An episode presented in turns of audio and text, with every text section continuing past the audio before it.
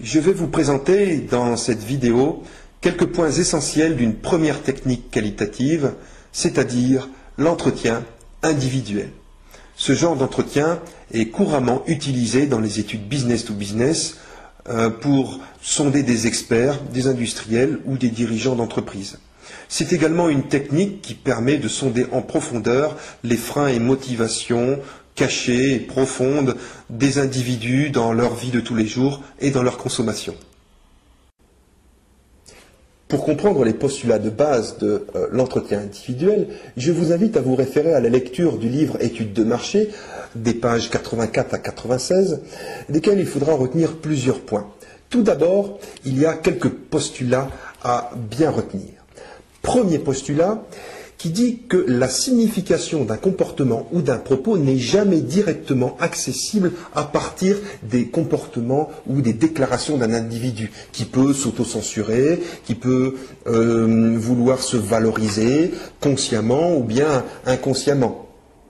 Deuxième postulat, on ne va plus s'intéresser à ce qui est dit dans l'entretien, mais plutôt à comment cela est dit. Il faut donc laisser une grande liberté de discours aux répondants et également admettre que l'analyste va s'autoriser une liberté d'interprétation du discours. Troisième point, il faudra donc mener une discussion plus qu'un questionnaire. Et c'est un problème des entretiens individuels ratés qui ne sont en fait que des questionnaires quantitatifs oraux au lieu d'être des discussions réellement introspectives. En page 90, j'attire également votre attention sur ce tableau qui vous présente différentes variantes des entretiens individuels.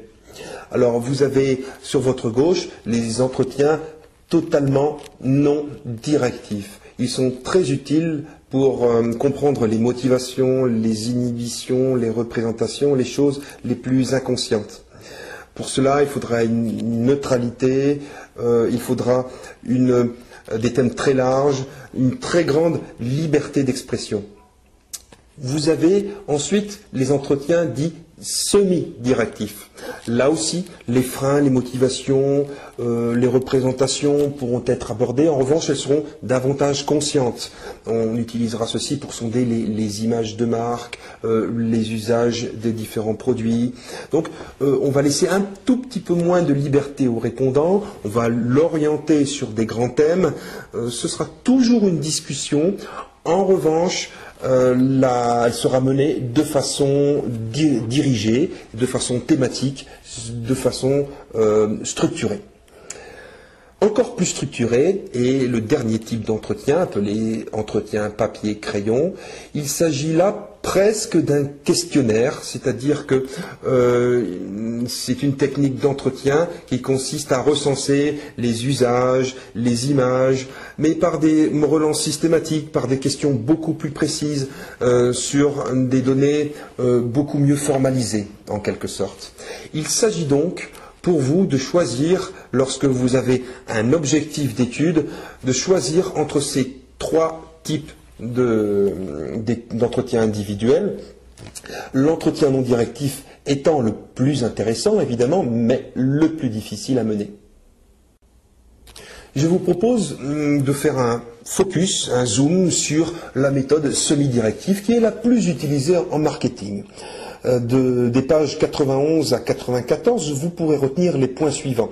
Notamment, il y a quatre phases la phase d'introduction, où on demande aux répondants d'avoir une description rationnelle du phénomène étudié, ou de la marque, ou de ses habitudes, ou de ses comportements, etc.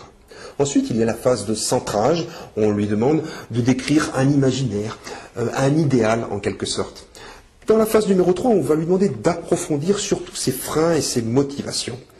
Avant, d'aborder finalement un retour à la réalité où on va demander aux répondants ses souhaits, ses euh, recommandations, par exemple pour le nouveau produit, où on, va lui permettre de comparer en fait ce qu'il a expliqué en première partie, la réalité, ses usages, etc., avec ce qu'il a évoqué en deuxième partie dans cet idéal imaginaire en quelque sorte.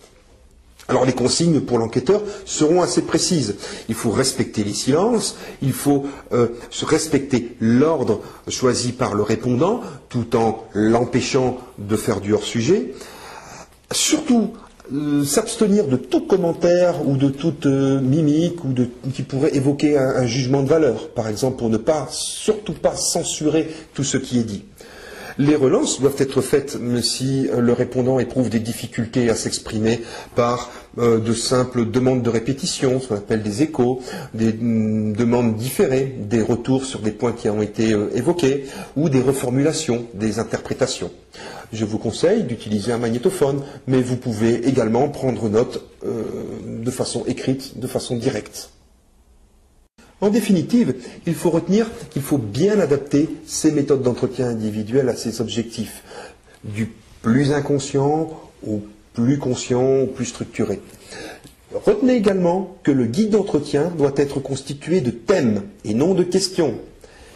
Et s'il y a des questions, elles doivent être obligatoirement ouvertes et non fermées, c'est-à-dire laisser le libre choix au répondant de répondre comme il lui plaît.